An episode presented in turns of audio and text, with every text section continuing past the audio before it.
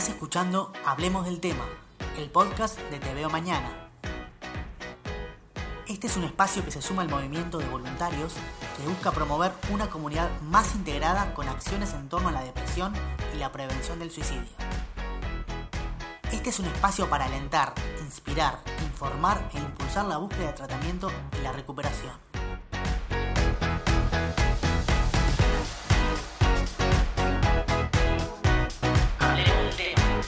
Podcast de Mañana.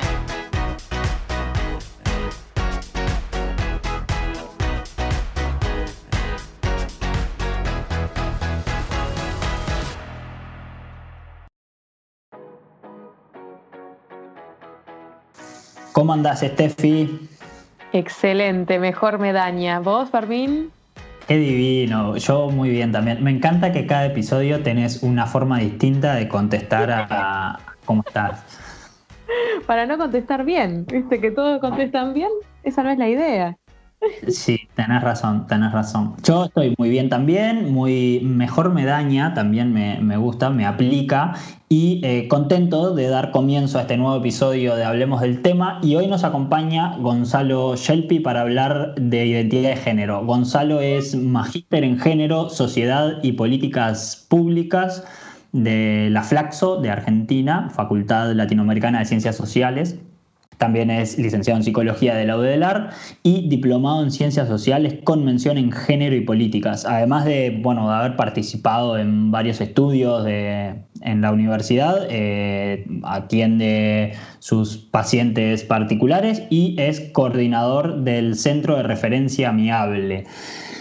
Y además es amigo. Wow. Eh, ¿Cómo estás, Gonzalo?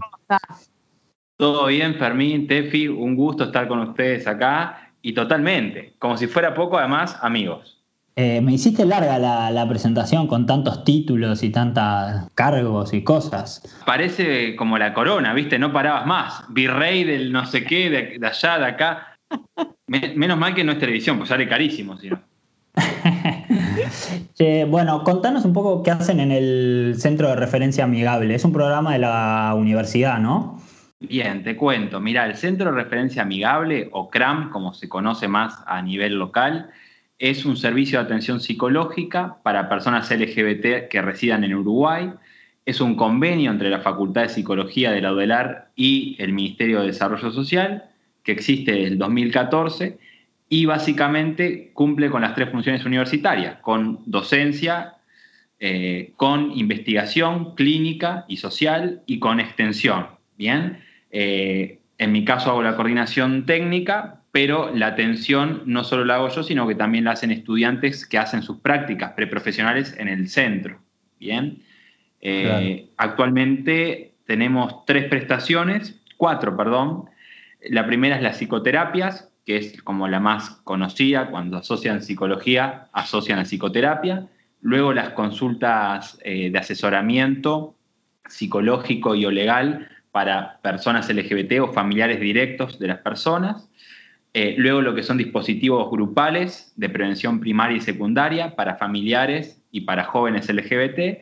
Y la prestación que me había olvidado, porque es reciente y es desde mayo hasta fecha, que es la COVID-19, ¿no? Cuando una persona de la comunidad LGBT entra en una crisis eh, aguda, o ya sea de ansiedad, de estrés o lo que fuere, bueno, tiene esa posibilidad de, de acceder a esa consulta de emergencia COVID-19.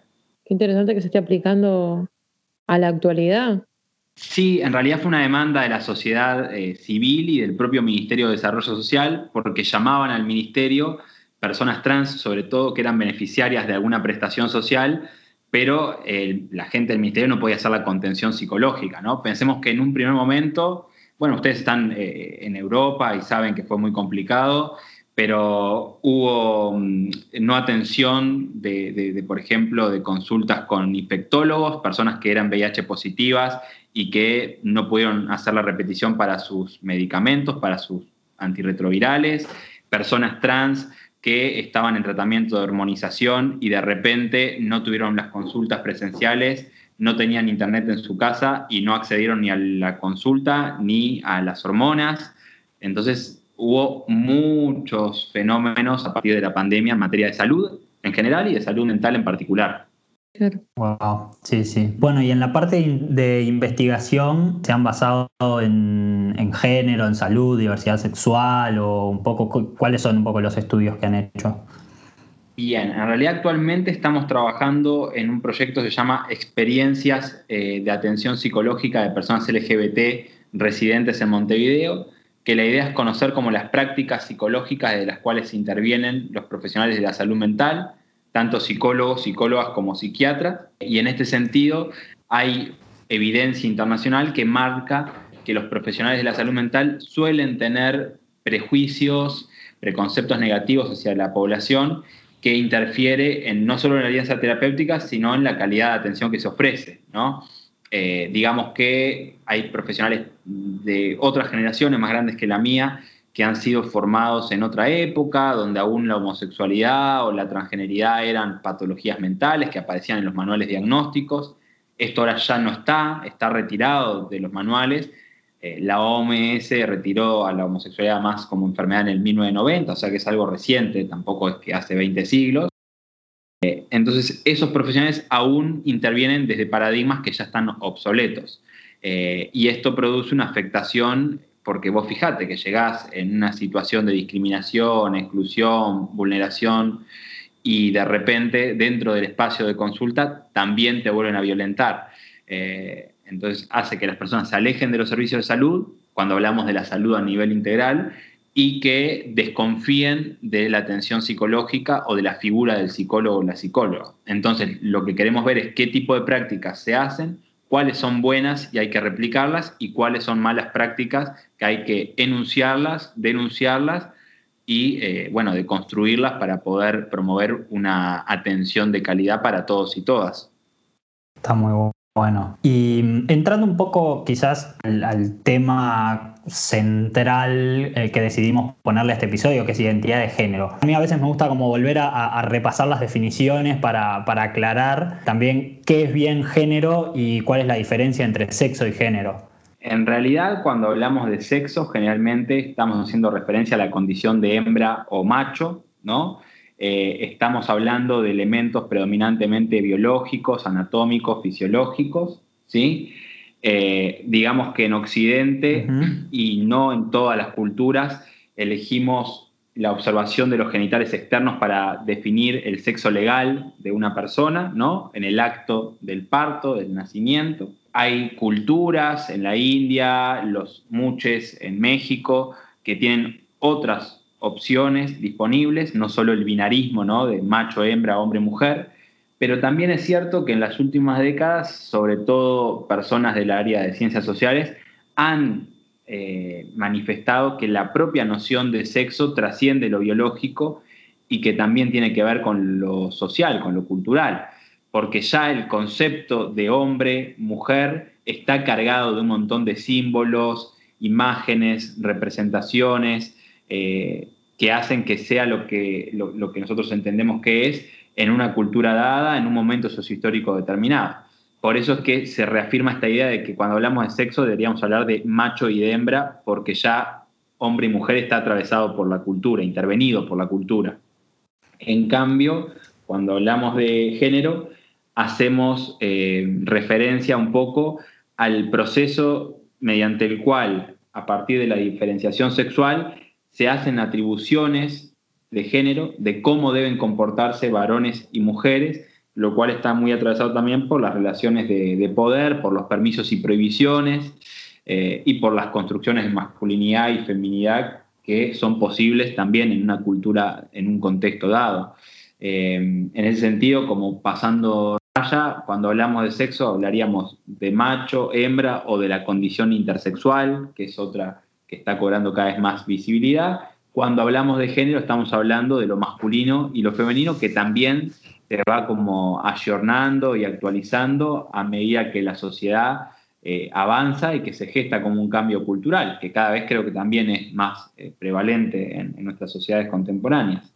De que ya eh, el, el, varón comportándose como macho hegemónico es sancionado, no es agradable ni a la vista ni al oído de lo que se escucha, y tampoco la construcción de una Barbie eh, es como lo más eh, reconocido vinculado a la feminidad, sino que hay nuevos modos de ejercer, de expresar masculinidad, feminidad. Eso también como eh, partiendo un poco de, un paradigma binario, ¿no? Porque también entiendo que estas nuevas concepciones del género van ampliando un poco o intentando romper con el binario masculino y femenino, ¿no? Totalmente. Creo que en eso eh, el construccionismo, el postestructuralismo ha venido a mostrar que cuando hablamos de género no solo hay una teoría de género posible, sino muchas que están en disputa por la hegemonía. Eh, en ese sentido, se ha criticado mucho el binarismo por, las consecuencias que genera en la vida cotidiana de las personas. Básicamente, en los 90 ya se empezaba a hablar de identidades queer, muy asociado a algo político. Hoy cada vez más eh, se habla de las identidades trans o no, binarias, eh, y bueno, esto complejiza la cuestión, además de que el propio concepto de género, digamos que no está presente con tanta claridad en todos lados. Yendo al alemán justo, eh, Geschlecht sería sexo social, y así como en, alemán está el sexo biológico y sexo social, y sexo social sería lo atribuido a género, hay otros eh, desafíos lingüísticos, por ejemplo en Finlandia, donde no hay artículos masculinos, femeninos, son todos neutros y dependiendo la situación, la interacción, es si es masculino o femenino. Entonces, eh, más allá de que género ha permeado en todo el mundo occidental, es objeto de políticas públicas, está dentro de las universidades y se hacen estudios de género sustentados en una teoría y en un método científico donde hay evidencia cuantitativa, cualitativa de cómo impacta el género en la vida de las personas, también es cierto que hay países donde esa categoría, esa palabra es más difícil porque no ha estado desde siempre disponible en el uso del lenguaje. Yo estoy flipando, chicos, sinceramente. Me encanta el concepto flipar, discúlpenme, viste que estoy ahora un poco española. Pero este, este tema de, de lo lingüístico, que a ver, yo soy comunicadora, y cuando lo estabas mencionando, es como que se abre el cerebro al estilo, tenés razón. ¿Viste? Cuando son esos puntos que, no los analizás hasta que estás ahí. Es una locura. No sé si sí, es también un poco el. perdón, perdón. Gonzalo, dale. Eh, no, y también que hay muchas personas dentro de un mismo país que manejan un mismo idioma que no entienden lo mismo cuando hablan de género. ¿No? Sobre todo a partir de la emergencia de estos movimientos que se hacen llamar contra la ideología de género eh, y que defienden la familia, los valores tradicionales, que ya está comprobado que hay una relación directa, un apoyo económico de corporaciones internacionales relacionadas con iglesias eh, neopentecostales como también católicas, que eh, financian estos movimientos para intentar desprestigiar los estudios eh, de género y, LGBT, ¿no?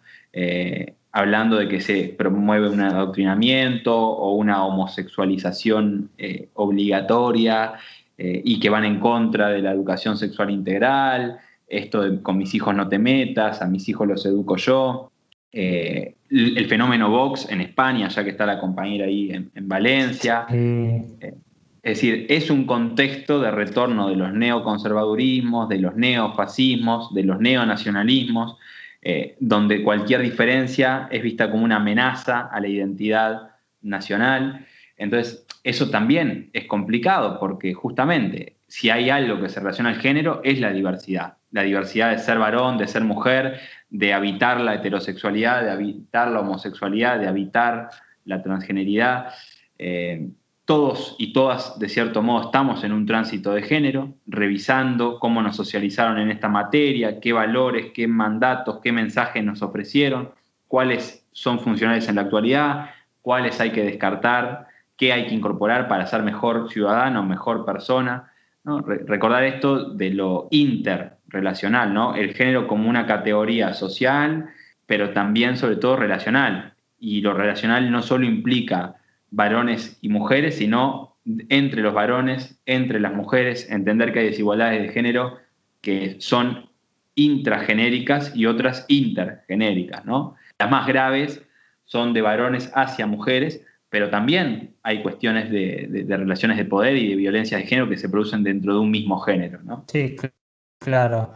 Ahí tocaste varios, varios temas que, bueno, que, intentaremos eh, cubrir, como es la cuestión de la educación sexual en, centros educativos y, también, pero querría volver un poco también a, que, a los, lenguajes, que es lo que estamos viviendo hoy en día con el español y con el lenguaje inclusivo, que, que bueno, que a mucha gente le hace, le hace ruido por, porque es un cambio bastante grande y fuerte de, sentir, pero es un poco lo que busca es darle lugar a esas diferentes identidades. Y mm, con diferentes identidades me refiero porque estuve cuando estaba buscando y leyendo algunas eh, cosas para, para, el episodio de hoy, encontré, por ejemplo, que la sigla cada vez se va haciendo más grande, ¿no? Empezó como LGBT y, ahora encontré una, por ejemplo, y no es la única, porque, bueno, depende de, desde dónde se mire cómo, cómo se formará la sigla, pero que era LGBTQIA y agrega además de LGBT, bueno, queer, eh, intersex, asexuality y, el más de, todas las otras sexualidades, sexos o géneros que no, que no se sienten incluidos en las, en las letras anteriores. Entonces es como también la lucha por, por ir reconociendo todas estas cosas genera como mucha fricción con los sectores más conservadores y más arraigados a una concepción eh, bueno, esta concepción binaria y, más tradicional ¿no? de, la idea de género. Sí, y te diría que incluso no solo dentro de los sectores más conservadores o reaccionarios, ¿no? Hoy, y vuelvo a España porque es una de las fuentes donde se está manifestando todo esto, los discursos eh, trans excluyentes dentro del propio movimiento feminista, lo que se hace llamar como movimiento TERF, ¿no?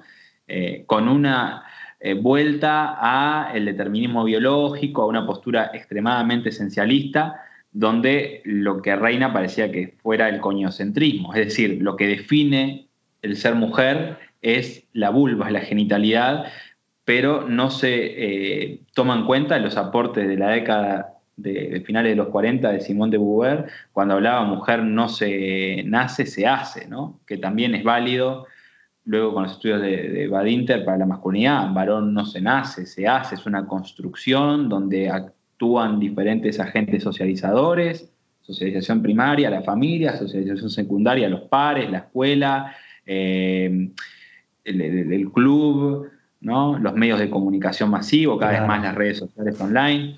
Eh, entonces, bueno, como eso es un peligro. Y además, después está esto más de lo liberal, ¿no? Ya permeando nuestras subjetividades que busca el individualismo y donde pareciera que todas y todos tenemos una categoría que nos identifica, pero que en ese grupo hay solo tres personas más en el mundo que me pueden acompañar. Yo ahí voy a la, historia y la historia nos va a decir divide y vencerás. Entonces es muy peligroso cuando se produce una fragmentación tan fuerte dentro del propio movimiento social donde cada quien reivindica una categoría sexual, ¿no? Eh, que solo sirve para agrupar a un número muy reducido de personas. Entonces, esta lucha hay que darla en conjunto y tiene que ser contra el patriarcado, contra el racismo, contra la xenofobia, la homolevotransfobia, pero no pelearnos a la interna de por quién tiene más minutos eh, en la marcha o si está visibilizada mi sigla o no. Yo por eso lo englobo todo dentro de LGBT más y en el más que se sume quien quiera, pero hay también mucha eh, lucha interna que creo que tiene que ver con el poder, no solo con el reconocimiento dentro, del propio movimiento de la diversidad. Sí, eso es interesante. Y ahí yo creo que mm, para mí la el concepto de diversidad es un arma de doble filo. ¿Y por qué digo esto? Porque muchas veces se utiliza la palabra diversidad para referirse como al, bueno, en este caso al conjunto de personas que son diferentes, ¿no? O sea, como lo esencial es esas diferencias, pero después se dice que eh, todos somos iguales bajo el paraguas de la diversidad. Y para mí ahí está el doble filo, porque la proclama de la diversidad es igualdad en el acceso a derechos, corregime si me equivoco, ¿no? Pero igualdad en el acceso a derechos y oportunidades, pero igualdad en el acceso es, equidad, es garantizar que todos tengamos el acceso a esos derechos y oportunidades sin importar nuestra identidad de género eh, y también podríamos agregar en realidad discapacidad o raza o, u otras formas de discriminación. Entonces me parece que, que pensar que todos somos iguales es un error porque justamente si todos fuéramos iguales, eh, las personas trans no tendrían una expectativa de vida de 30 o 35 años, o no deberíamos construir rampas para sillas de ruedas, o ponerle semáforo para los sonidos para, que un ciego sepa si está en verde o en rojo. ¿no? Entonces, el concepto de, diversidad me parece que es como un poco un arma de doble filo en estos casos. Y, y a lo que, me, lo que quería traer también ahora es de qué se trata educar en o para la diversidad, que es también algo de, que se, de lo que se habla bastante y que, bueno, genera sus controversias también. En realidad yo esto que vos estás preguntando lo laburo mucho desde la educación, ¿no? Eh, siempre digo que nuestros sistemas educativos formales se basaron en una construcción de homogenización cultural, ¿no? Que invisibilizaba las diferencias bajo este lema de todos somos iguales, ¿no? El discurso ballista en Uruguay de túnica y monia para que no se vean las desigualdades sociales de trasfondo, ¿no? Eh, y en esa homogeneización cultural, en esa invisibilización o negación de la diferencia, hay un riesgo, ¿no? Porque hay determinados atributos que son estructurales que producen y reproducen desigualdades eh, sociales y de género que operan diariamente, diariamente en la vida de las personas y que complican la circulación de estas por las distintas instituciones, llámese familia, el mundo del trabajo, las instituciones educativas. Eh, entonces, como vos bien decías en la pregunta, yo voy a indicadores de salud y me encuentro con una tasa de suicidibilidad de cuatro veces mayor si se compara población LGBT con población heterosexual, voy con que hay un aumento, eh, un consumo aumentado de tabaco o de otras sustancias, voy a una eh, prevalencia más alta de algunos trastornos alimentarios en varones gays, bisexuales, eh, anorexia, en mujeres lesbianas, bisexuales, bulimia o obesidad. Voy luego a la educación y me encuentro con que las personas trans por lo general se desvinculan tempranamente del sistema educativo en eh, pasaje de ciclo básico a bachillerato, ¿no? Eh, voy con que hay dificultades para el acceso al mercado laboral formal, ¿no? Voy con una alta empleabilidad dentro del mercado de trabajo sexual para, y prostitución para las mujeres eh, trans. Claro. Más allá de la esperanza de vida que vos mismo mencionabas. En otros países el acceso a la vivienda, ¿no? Si estoy en pareja con un varón y soy un varón, o si estoy en pareja con una mujer y soy una mujer, eh, determinados dueños de, inmuebles quizá no quieren que la habiten una pareja homosexual y ponen distintas trabas ¿no? para que haya un desinterés en ese inmueble y que no se genere la transacción. Entonces, digamos que hay en muchos niveles de desigualdades que se manifiestan y que muestran de que aún hoy ser LGBT es un condicionante para la salud y que genera desigualdades en comparación con otros grupos poblacionales. Sí, sí, totalmente. Y en cuanto mm, a, la idea de educar en o para la diversidad, ¿cómo, ¿cómo es el abordaje a nivel de centro educativo? Y lo que pasa es que todo es como muy nuevo, porque en realidad, si vos te pones a ver la historia de eh, los derechos humanos, desde el surgimiento de Naciones Unidas hasta la fecha, nos vamos a encontrar que los primeros grupos poblacionales a los cuales se encargaron de, sancionar derechos, o al menos de comprometer a los estados para garantizar mejores condiciones de existencia, fueron niños, niñas, adolescentes, mujeres y personas migrantes. La agenda de derechos de las personas de la diversidad llegó recién en el nuevo milenio. O sea, el instrumento internacional más potente es los principios de Yogyakarta, que fueron en Indonesia en el 2006. Entonces estamos hablando de menos de 20 eh, años eh, que está el instrumento del derecho internacional más potente. Entonces, conceptos como convivencia en las aulas o inclusión educativa son de la década de los 90. Capaz nosotros somos jóvenes, nos parece que siempre estuvieron ahí, pero esto es realmente muy reciente. Y en poco tiempo se hizo mucho. pero también es verdad que la historia nos muestra que parece que vamos avanzando. Por ejemplo, en Uruguay un hito histórico es eh, la Ley General de Educación, que prevé la educación sexual integral como un eje transversal en todos los niveles educativos desde edades muy tempranas, pero cuando se generan avances hay grupos que se movilizan para que eh, eso pare, ¿no? Y hay países en Europa sobre todo, puedo señalar Hungría, Polonia, Eslovaquia, que han tenido grandes retrocesos legales y culturales en cuanto a la aceptación de la homosexualidad, la transgeneridad. Es decir, esto no siempre es ascendente. Rusia. Es la historia misma de la humanidad. Bueno, lo de Rusia no tiene, no tiene nombre, ¿no? En la negación de que hay personas LGBT y de campos de concentración que eh, en Chechenia, ¿no? Que hace poco un, representante de Naciones Unidas elaboró un informe de, de los tratos eh, totalmente inhumanos que se dan en esa zona. A nivel de campo de concentración. Sí, sí, sí. O de, así como hablar de Así como hay campo de refugiados en, Grecia, en otros eh, países donde está como muy complicada la, situación, también hay en Chechenia para personas LGBT. El propio presidente de Hungría ha dicho que le permitía a las personas trans salir del país porque quería un, un país libre de eso, ¿no? Entonces, contexto geopolítico un poco preocupante porque además, si nos ponemos a analizar a nivel global, y ya no solo Uruguay o la educación, nos encontramos que los principales líderes políticos de las potencias mundiales están de acuerdo justo en este punto. O sea, si hablas con el chino, hablas con Putin, hablas con Trump, en esto hay como cierto consenso de que están eh, más en contra que a favor de esta agenda de derechos, que incluso contempla los derechos de las mujeres, los derechos sexuales y reproductivos en, sentido más amplio de la palabra. Eh, entonces es delicado.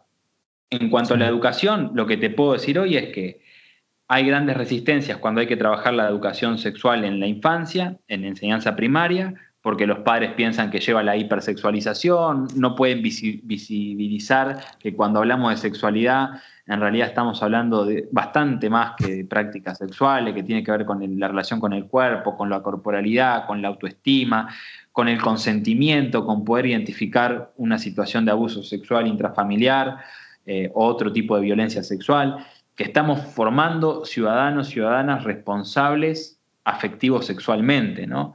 Entonces, pareciera que en primaria lo que hay es como con miedo y luego en enseñanza media eh, es cuando más se accede a, clases, digamos, de educación sexual, aunque también hoy en día con los recortes presupuestales que están planificados, hay un perjuicio claro a la figura del referente de sexualidad y a la cantidad de horas que van a estar previstas para llevar la educación sexual al espacio aula con los adolescentes de este país. Pero sí lo que tengo claro es que cuando hablamos de educar en diversidad es primero reconocer los derechos humanos de todos y de todas, que por el simple hecho de, ser humanos tenemos derechos, ¿no? que no hay que jerarquizarlos, que no hay que minimizar las cuestiones. También esto de eh, falsas creencias, ¿no? Es una opción sexual, es una preferencia sexual. No es una opción, no se elige, depende de factores que escapan a la conciencia. De hecho, si fuese así, créeme que en una sociedad cisnormada y heteronormada, la mayoría de personas elegirían ser heterosexuales y ser cisgénero y renunciarían a su condición de trans y de LGBT por todo lo que implica y por las situaciones estresantes por las cuales hay que pasar eh, durante todo el ciclo de vida. Eh, entonces, no se elige, no es una preferencia, simplemente pasa, se siente y lo que tenemos que ayudar es a generar mejores condiciones de vida, vidas que sean vivibles y vivibles en condiciones de dignidad humana. ¿no? Y esto no se ve todavía en todos los contextos porque las desigualdades de género se tocan de lleno con las desigualdades sociales. Entonces, en los contextos más críticos, donde hay más vulneración social, vemos que los niveles de homofobia, de lesbofobia, de transfobia suelen estar por encima de en otros niveles donde hay también una relación con los máximos niveles educativos alcanzados dentro de la estructura familiar. A más educación suele haber menos homofobia, lesbofobia, transfobia cuando conozco a alguien LGBT, sea de la familia, del contexto cercano, suelen disminuir los niveles de preconceptos negativos hacia la comunidad. Los estereotipos negativos. Entonces, hay cuestiones que tienen que ver con la homofobia y la transfobia, y hay cuestiones que tienen que ver con la homoignorancia y la transignorancia, es decir, no lo hacen de mala leche, lo hacen de desconocimiento de causa. Cuando hay desconocimiento de causa y no hay mala leche, justamente lo que tenemos que eh, garantizar es que las personas tengan la posibilidad de acceder a información y a información con rigurosidad científica. Eh, y ahí es donde nace este educar para la diversidad. A ningún papá, a ningún mamá le dicen cómo ser padre o madre de una persona LGBT, a ningún compañero, compañera le dicen cómo ser amigo o amiga de una persona LGBT, porque estamos en una sociedad que se construye sobre el supuesto de una heterosexualidad obligatoria. Está la heterosexualidad como norma, eh, como parte del contrato social, de parte del contrato sexual, desde la modernidad de esta parte. Claro. Es que yo en realidad estoy haciendo como todo un, hilando y uniendo todos los conceptos que, estamos conversando, trayéndolo un poco a, lo que nos trae el podcast, ¿no? Porque diciendo, al principio mencionabas el hecho de los psicólogos o profesionales de la salud que están adoctrinados con, de la vieja escuela, ¿no?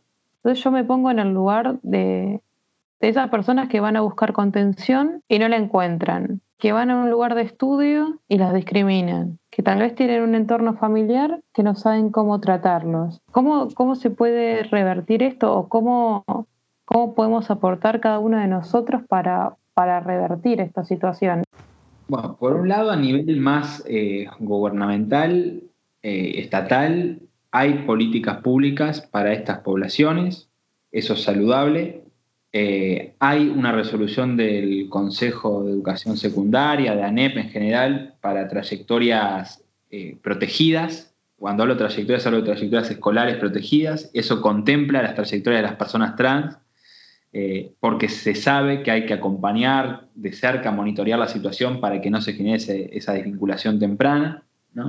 Cada vez están llegando más personas trans a la universidad, cada vez más personas trans están terminando enseñanza media la esperanza de vida, probablemente si la medimos en 10 años, en 20 años, va a ir en aumento, eso es positivo.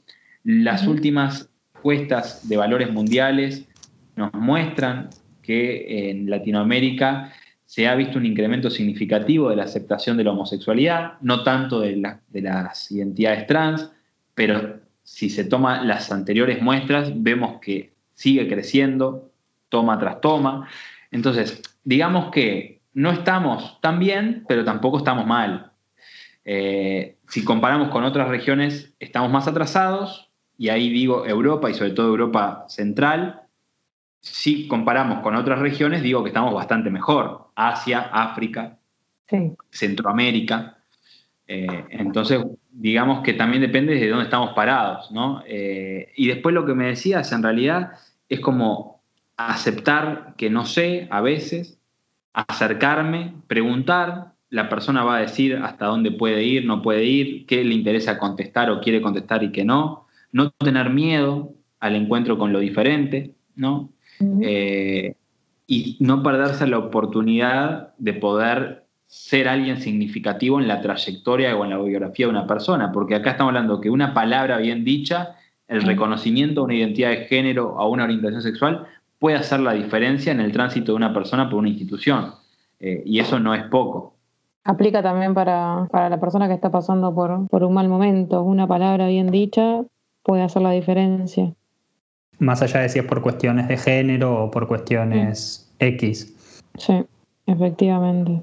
No, y uno a veces dice, no sé cómo eh, hacer referencia, no sé cómo dirigirme. Eh, y pregunte, cómo le gustaría ser eh, llamado, llamada, cómo quiere que le llame, si querés evitar ya el artículo cargado ahí con el género, eh, pero no tener miedo a la pregunta y menos aún al contacto, que creo que es un poco lo que pasa a veces, que se genera como una ansiedad, una angustia ante algo, una realidad que es totalmente desconocida, eh, y que la construcción de cómo es esa persona, esa orientación o esa identidad está cargada de estereotipos y de preconceptos negativos que son construidos eh, día a día a nivel social. Eh, entonces, es el concepto sobre la cosa, pero no es la cosa, porque no estoy accediendo a la cosa, me quedo en un paso previo que es el concepto, la idea previa.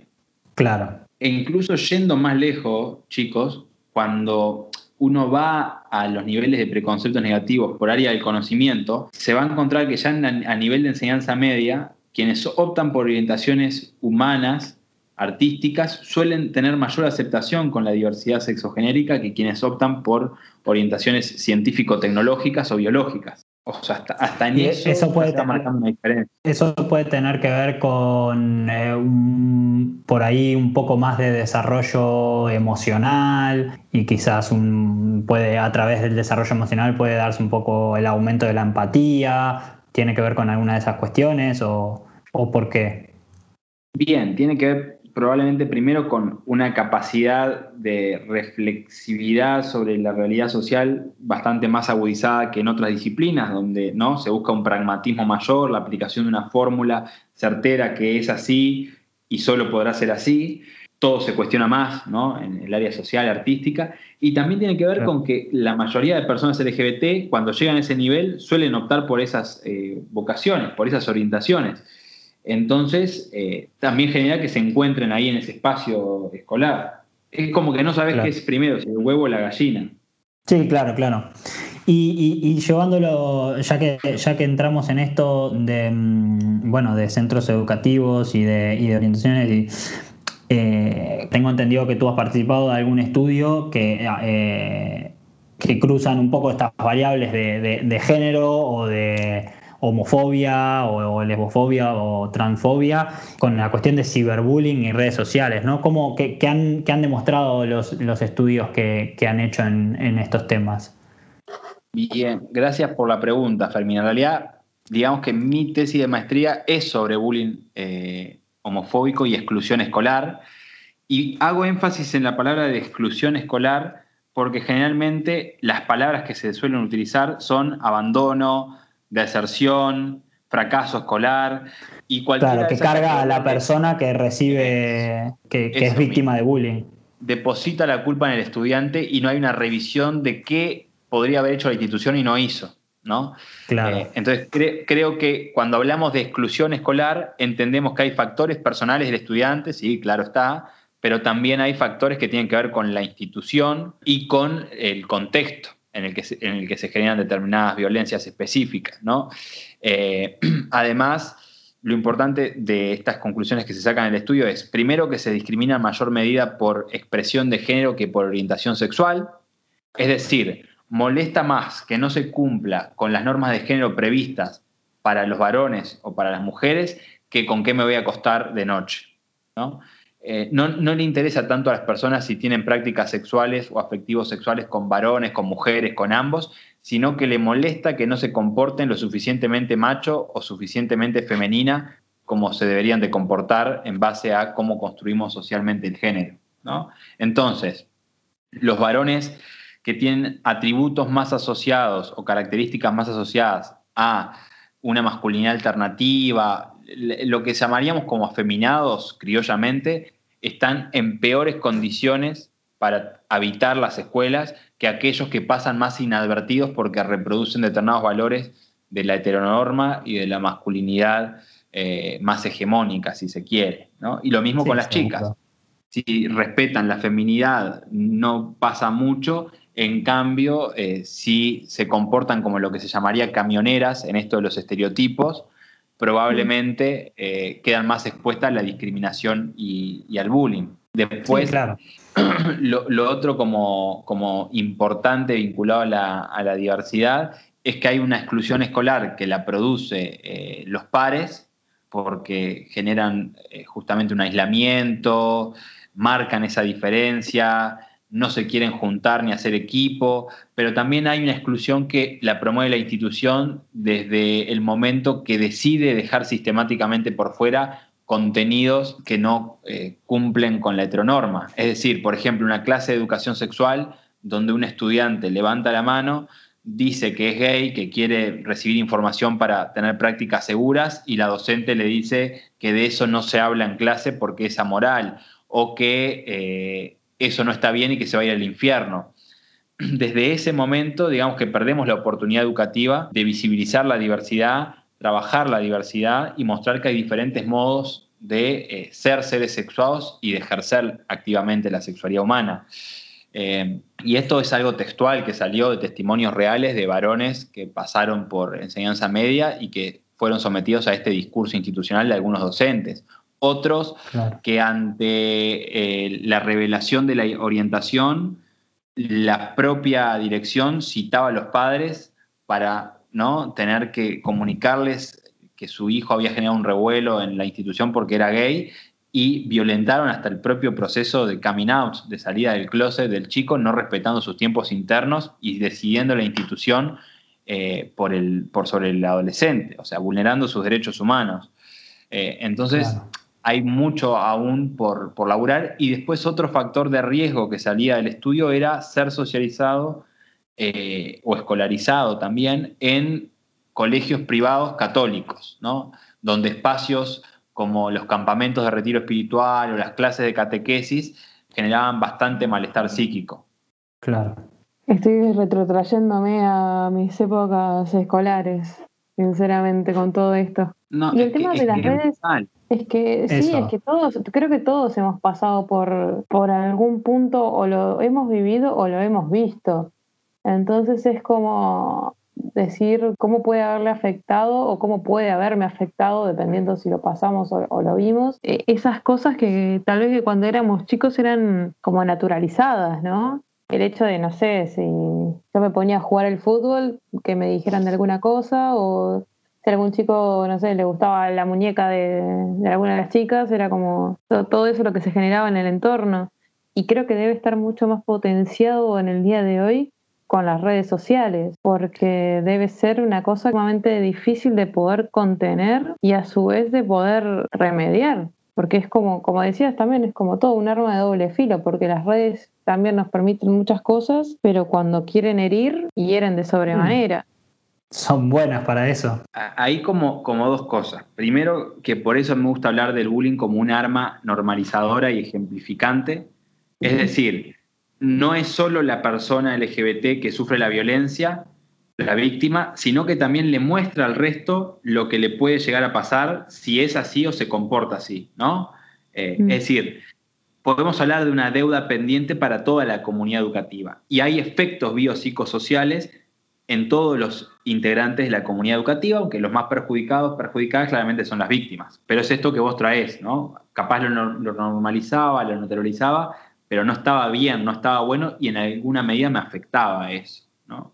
Sí, o tal vez, ojo, no quiero, no quiero llevar a, un extremo, pero también ponerle, también puede haberte hecho ser, no sé, como más luchador, como esas cosas que, que, lo que no te mata te fortalece. Bueno, ahí había como dos cosas, había gente resiliente que había encontrado recursos internos como para poder seguir su trayectoria escolar a pesar de todo esto, ¿no?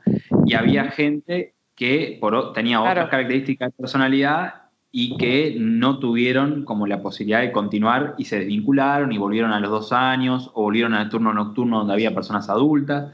También tenemos que entender que el pico de bullying homofóbico se produce entre los 12 y los 15 años y mm. que en esa etapa generalmente estamos, tanto varones como mujeres, reafirmando nuestra identidad de género y que el grupo de pares es importantísimo y un grupo de pares conformados por las personas del mismo género, que son las que validan mis manifestaciones y expresiones de masculinidad y de feminidad, ¿no? Eh, entonces, estos varones muchas veces quedaban rodeados de mujeres, los varones no se querían eh, juntar con ellos por miedo a la transferencia del estigma, y también porque ver ese tipo de masculinidad les generaba mucha angustia y preguntas en su propio proceso de construir la, suya propia. ¿no? Entonces, es como bastante complejo. Y en cuanto a lo de las redes que hablaban, aunque en realidad mi acercamiento tiene, con las redes tiene que, más que ver con la sexualidad humana en general, vinculado a las lógicas de seducción, todo esto del sexting y tal, eh, sí vinculado al, ciberbullying que se retroalimentan mutuamente y que potencian, ¿no? Porque si antes eran las cuatro horas o ocho horas que estaba en la institución, ahora son 24 por 7 y muchas eh, víctimas tienen que cerrar sus cuentas en sus redes sociales para intentar eh, disminuir la exposición a mensajes negativos que generan consecuencias psicológicas adversas. Eh, y las redes sociales online es importante como poder verlas como dispositivos de, vigilancia, de género, de control, de castigo, donde se materializan desigualdades sociales y genéricas que son persistentes en otros espacios y donde generalmente las más perjudicadas son las mujeres, ¿no? Eh, es decir, son un reflejo de la realidad material concreta, lo que acontece en la realidad virtual. Está bueno. Para ir cerrando, eh, me parece que estaría bueno quizás algún consejo que se le pudiera dar a, padres de chicos o chicas que atraviesan este tipo de situaciones o, que atraviesan un proceso de, asumir y de, contarle a, los padres que, por ahí eh, son homosexuales o son lesbianas o, se identifican de otra manera. ¿Qué, ¿Algún tipo de consejo que se le pudiera dar a padres eh, en estas situaciones? Lo primero que es esperanzador es que la edad promedio de salida del closet cada vez se eh, ha adelantado más. Esto quiere decir que los propios adolescentes o niños, niñas, ven que cada vez la cultura es más amigable con ellos y que las instituciones aceptan en mayor medida que en otras décadas pasadas. ¿no? Esto es como positivo. Hoy en día ya se ubica en los 15 años, antes era los 18. En cuanto a los papás, primero ser receptivos, saber que van a estar atravesando un duelo, ¿no? Por algunas imágenes de hijo ideal, hija ideal, vinculados a esto de la heteronorma, del cumpleaños de 15, del noviecito, la noviecita, eh, casamiento, hijos, pero concebidos de un modo biológico, natural, ¿no? En, esto de que quizás sí pueden construir una familia, sí pueden tener nietos, pero que van a ser por otras vías que no son las que ocupan el lugar hegemónico aún en nuestra sociedad moderna. Eh, también yo siempre trabajo mucho esto con los papás de las personas trans, que cuando uno pierde un ser querido en una muerte convencional, digamos, no nos deja más nada que dolor y recuerdos. En cambio, cuando hay un tránsito de género, hay como una muerte simbólica de un envase, pero hay algo que nace, ¿no? No es pérdida, sino que hay también una ganancia, algo nuevo que emerge y que mantiene las características similares de personalidad a eh, su anterior identidad de género. O sea, no es que la persona cambia por completo. Una cosa es la hormonización, una cosa es una cirugía de reafirmación de género y otra cosa es cambiar la esencia de un ser humano. Eh, entonces, en ese sentido, creo que también la tranquilidad de que no es que, que va a ser un desconocido o una desconocida, sino que hay una, una continuidad existencial. También cuando se sienten desbordados, buscar ayuda, Fermín, Steffi, como acercarse a los servicios de salud, si están en Uruguay al CRAM, si no a los movimientos sociales que trabajan estos temas, que muchos de ellos tienen grupos de padres o grupos de jóvenes. Eh, intentar, si van a llevarle al psicólogo, que sea un psicólogo psicólogo amigable, que trabaje de una perspectiva de, género, de derechos humanos, que no vaya a generar daño psicológico en sus intervenciones. Si es un liceo nuevo, una escuela, reunirme con el equipo de dirección, preguntar por dónde piensan estos temas, eh, evaluar si es la mejor institución posible para, una persona trans o para una persona gay, lesbiana o no, involucrar al propio estudiante en el proceso de elección del centro educativo, digamos que iría como por ahí, el, formarse, buscar información, acercarse a los lugares eh, y sobre todo ser receptivos a la escucha y estar disponibles. Lo que marca muchas veces la diferencia es el que el niño, niña, adolescente sienta que tiene figuras adultas disponibles y que van a seguir acompañando y dando amor pase a lo que pase. Es decir, el concepto sería el de incondicionalidad. Sí, eso está bueno. Y ya que estamos con todo esto también, eh, no sé si querés dar algún eh, número o referencia de contacto para el, para el CRAM al que la gente pueda acceder a esos servicios. Eh, en realidad trabajamos con, con, mail y con redes social, que es el Instagram. Si es el Instagram, es cram.uy y ahí escriben un mensaje por privado solicitando alguna de las prestaciones, colocando nombre completo, edad, celular para que le contactemos, motivo de consulta brevemente descrito y franja horaria de preferencia. Y estos mismos datos pueden mandarlos al mail institucional que es cram.psico.edu.uy. Básicamente las consultas únicas se atienden en un máximo de una semana, o sea que es casi inmediata la atención para la psicoterapia hay una lista de espera de aproximadamente entre dos y tres meses porque hay una alta demanda, ¿no? Es decir, el servicio cada vez se hace más conocido, cada vez el boca a boca llega con más fuerza y hay recursos humanos eh, finitos, limitados. Entonces intentamos atender la, la mayor cantidad de gente posible, pero también cuidando mucho lo que es la calidad de atención. Sí, está muy bien. ¿Y eh, una consulta así la puede realizar tanto la persona que siente que lo necesita como algún amigo, conocido o familiar? En realidad la parte de amigos, amigas no contemplamos, pero sí familia directa, o sea, padres, madres, hermanos, hermanas, convivientes, como puede ser abuelos, tíos, eh, familiares directos y, la propia persona LGBT, digamos. Nos llevamos un montón de conocimiento.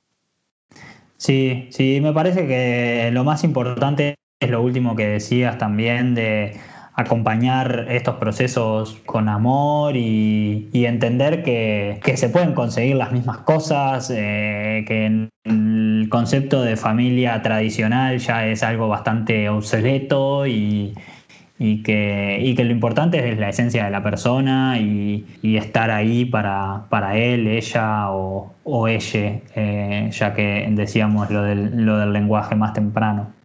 De hecho, Fermín, si me permitís agregar esto, que es lo que veo día a día en la clínica de CRAM, generalmente cuando salen del closet, ya sea por su identidad de género o por su orientación sexual, y los papás, las mamás enseguida solicitan consulta, esos adolescentes, esos niños, niñas, nunca llegan luego a necesitar una psicoterapia con nosotros que repare el daño que se generó, porque siempre tuvieron esa contención, ese acompañamiento. Eh, a nosotros nos llegan los niños, niñas, adolescentes de la comunidad cuando hubo desamparo, cuando hubo desprotección, cuando quienes debían proteger vulneraron derechos. Eh, entonces, hasta en ese sentido, es decir, que un papá o una mamá responda asertivamente desde el comienzo es un factor protector para la salud mental de sus hijos, hijas, hijes. Entonces, bueno, como también saber desde ahí de que es importante para ellos, ellas, contar con las figuras adultas referentes. Sí, totalmente. Eh, bueno, Steffi, para cerrar, eh, ¿dónde nos puede encontrar la gente a nosotros, a Te Mañana, eh, en redes sociales o en página web? Nos pueden encontrar tanto en Instagram, Facebook, Twitter, LinkedIn, por Hola TVM, las siglas de Te Mañana, y ahí nos mandan un mensaje, nos comentan y les comentamos y les contamos todo lo que hacemos, cómo pueden colaborar cómo pueden formar parte del movimiento o si no, en nuestra web holatvm.com. Perfecto. Bueno, Gonzalo, muchas gracias por acompañarnos y por formar parte de Hablemos del Tema, el podcast de TV Mañana. Y bueno, y quizás en algún momento nos encontremos para conversar un poco más eh, de todos estos, estos asuntos. Muchas gracias a ustedes por la invitación y les deseo mucho éxito en esta iniciativa muy bonita que están teniendo. Vamos arriba, muchas gracias.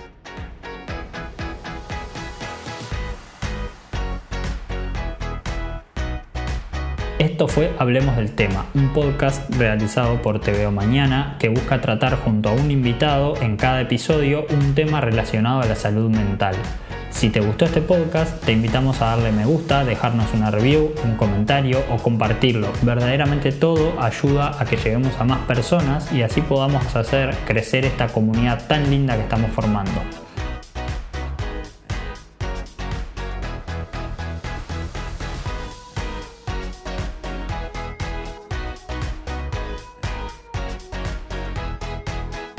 Hablemos del tema es un podcast creado por TVO Mañana, producido por Fermín Barbure y Stephanie Espíndola, presentado por Fermín Barbure y Stephanie Espíndola, editado por Fermín Barbure y cuenta con la colaboración en diseño gráfico de Luciano París.